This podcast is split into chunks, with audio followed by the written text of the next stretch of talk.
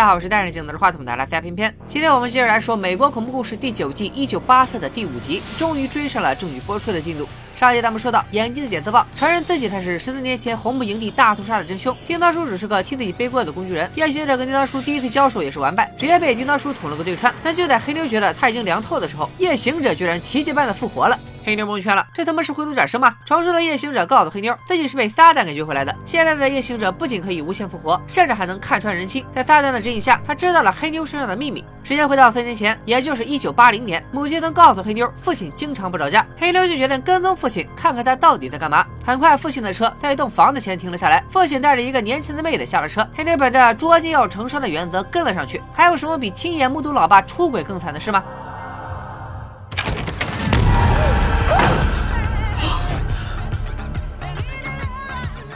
黑妞有点蒙圈，我爹这么重口味的吗？随后黑妞又发现墙上挂着许多女性尸体的照片，随着父亲也突然进来了，父女俩对脸蒙圈。原来黑妞的父亲是个变态杀人狂，他很享受虐杀女性的快感。看着父亲手里的刀，黑妞也慌了，她决定先稳住父亲的情绪，说没有人是天生邪恶的，自己是心理学家，可以为父亲做心理治疗。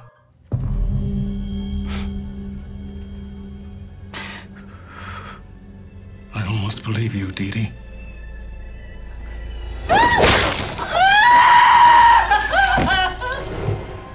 到无法挽回的父亲选择了自我了断，黑妞悲痛欲绝。这段故事也说明了他为什么如此执着的研究杀人狂，而且黑妞容易走极端的变态性格，八成也是遗传的。夜行者狠狠地嘲笑了黑妞，他的观点恰恰相反，认为人性本恶。黑妞为了研究杀人犯的心理，从精神病院放出了叮当叔，导致他在营地里大开杀戒。这么一看，黑妞才是真正的杀人狂，叮当叔只是他手里的棋子。夜行者的话，黑妞确实无力反驳。就在他即将崩溃的时候，居然看到了。父亲的幻影。作为一个研究杀人狂的心理学家，黑妞可能早就在跟这些杀人狂接触的过程中，慢慢迷失了。本心。至于黑妞到底会不会黑化，咱们先卖个关子，来看看女主小白这边的情况。上集咱们说到，小白一行五人准备开经纪人大叔的车离开营地，没想到汽车却爆炸了。这时帅帅建议，干脆把火势搞大一点，引起山林大火，也许就能引起警方的注意。其他人当然不同意，保护森林先不说，这一个不小心，所有人都得被活活烧死。眼见帅帅拿起火把一意孤行，眼镜姐二话不说就给他放倒了，还美其名曰是怕帅帅误伤别人。实际上咱们都知道，眼镜姐才是真正的大 boss，她安抚众人，极有可能是为了接下来继续杀戮。为了照顾昏迷的帅帅，众人回到小屋里休整，商量对策。阿莲建议直接穿过树林去报警，眼镜姐却说树林里地形复杂，还有陷阱，此路不通。好在小白智商在线，提出大家不如就守在这个小屋，反正他们人多势众，眼镜姐手里还有枪，就算金刀叔来了也不怂，只要守到天亮，警方赶到，大家就都得救了。不得不说，这一招基本能让百分之八十的恐怖片提前一个小时打一局。然而眼镜姐马上泼了盆冷水，她的手枪没子弹了，咱们几个还真不一定干得过叮当叔。眼镜姐还说她昨天看到湖对岸有人露营，可以派两个人去那里看看，如果能找到车的话，大家就可以离开了。讲道理，是个人都不会赞成这个提议吧？就算真的有人露营，听到红木营地又是枪声又是大火，还各种惨叫，早就跑得远远的了。而且现在帅帅和大壮一个昏迷，一个重伤，再派人出去求救，那不就是送人头吗？但大家都被叮当树折磨得够呛，早就失去了冷静分析的头脑。只要有一点点希望，就想去尝试。好吧，我不写了。又是恐怖片常规套路，主角能分头行动，就绝对不在一块儿。五人兵分两路，阿莲故意让大壮陪眼镜姐去湖对岸救援，这样自己就可以对落单的小白下手了。眼镜姐和大壮很快就来到了湖中心。大壮觉得对岸一片漆黑，不像有人的样子。眼镜姐邪魅一笑，恭喜你都学会抢答了。So I can kill you.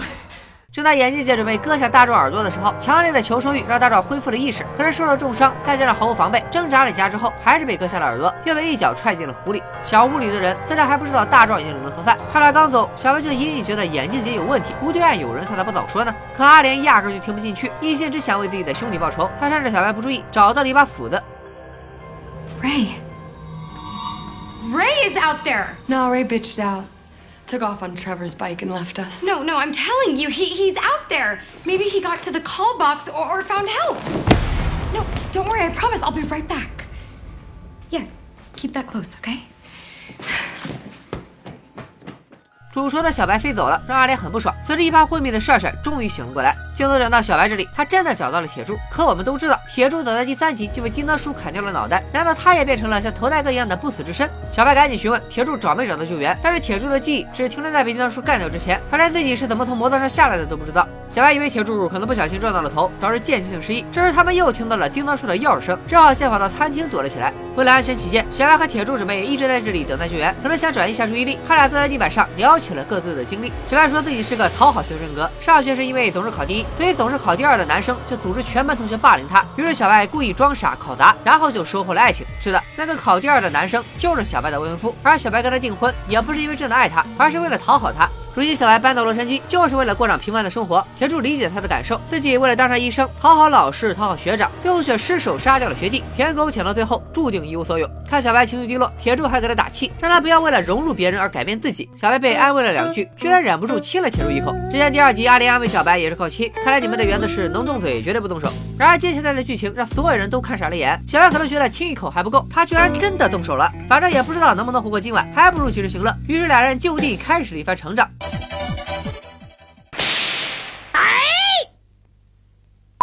完事之后，两个人交流了一下心得体会。小白说自己是第一次，没想到这还是个体力活，累得他口干舌燥，准备去冰箱里找点水喝。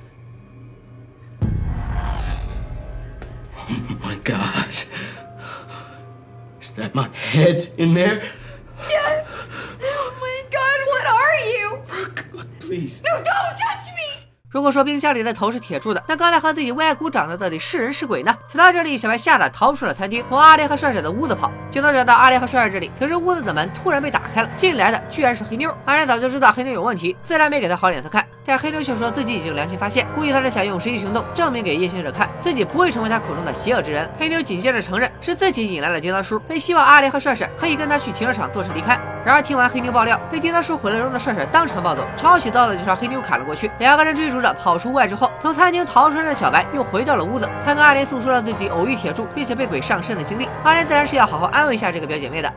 Don't worry, brook You'll be leaving soon.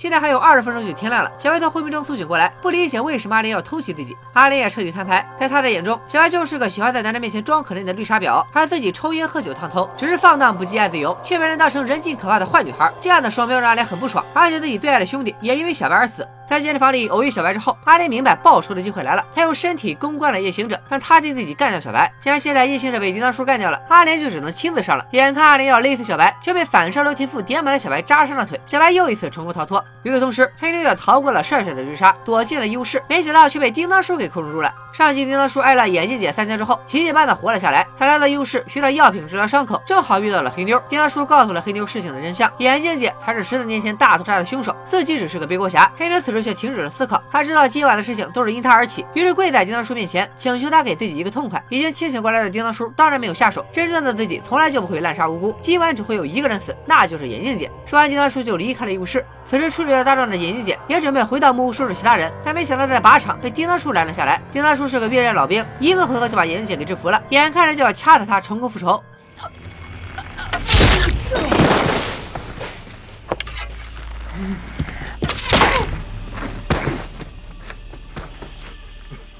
不愧是演过钙片的男人，帅帅射的那叫一个稳准狠，几发连珠箭居然直接把叮当叔给射死了，终于报了自己的毁容之仇，还顺便救下了眼镜姐。Are you ok Never better, actually.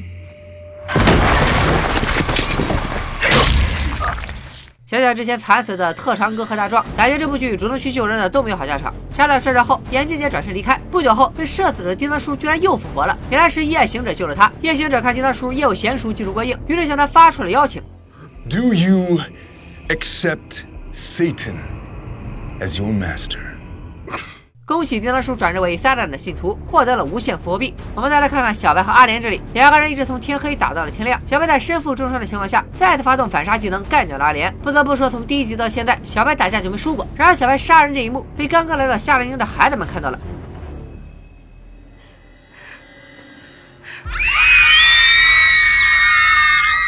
很快，小白就被警方逮捕。躲在一旁的眼镜姐发现之后，立刻用刀刺伤了大腿，装作幸存者指认了小白。就这样，小白成了新的杀人犯，被带回了洛杉矶。警方很快开始处理现场，他们在餐厅的冰箱里发现了铁柱的头，而这时铁柱还在营地里瞎转悠。他很快就被医疗人员发现，护士给他测了血压，发现怎么测都是零，于是只好把他送上了救护车，准备带回医院做进一步检查。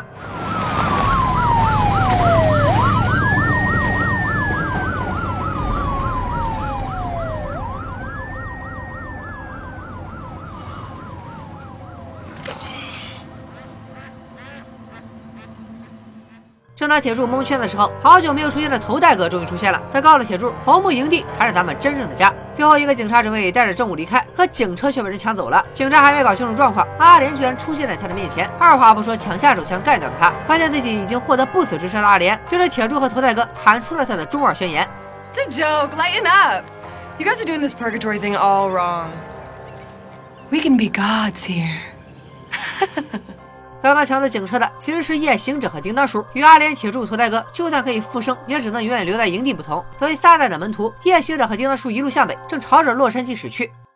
以上就是《美恐一九八四》第五集的内容。这集可以说是反转不断，也成为整部剧的分水岭。至此，剧情有可能分成红木营地和洛杉矶市区两部分。目前还在红木营地的有铁柱、阿莲、黑妞、头戴哥，已经被眼镜姐干掉，不知道还会不会复活的帅帅和大壮。黑妞作为目前营地里唯一知道眼镜姐秘密的活人，能否逃出红木营地，揭穿眼镜姐的阴谋呢？再说说洛杉矶这边，小白虽然被警方逮捕，但是如果警方稍微有点智商，取证调查就能发现，除了阿莲之外，其他人的死和小白压根就没有关系，凶器上应该也没有小白的指纹。但是阿。莲确实是死于小白之手，小白要如何脱罪呢？同时，大 boss 眼镜姐作为目击证人，也离开了红木营地，回到洛杉矶。叮当师的目标就是眼镜姐，夜行者则铁了心要弄死小白。这两位撒旦信徒能否得偿所愿呢？敬请期待《美恐》第六集。等证据播出之后，偏偏会加足马力，尽快把解说干出来。也希望大家一键三连支持一波，多多点赞、转发、收藏，感谢各位，拜了个拜。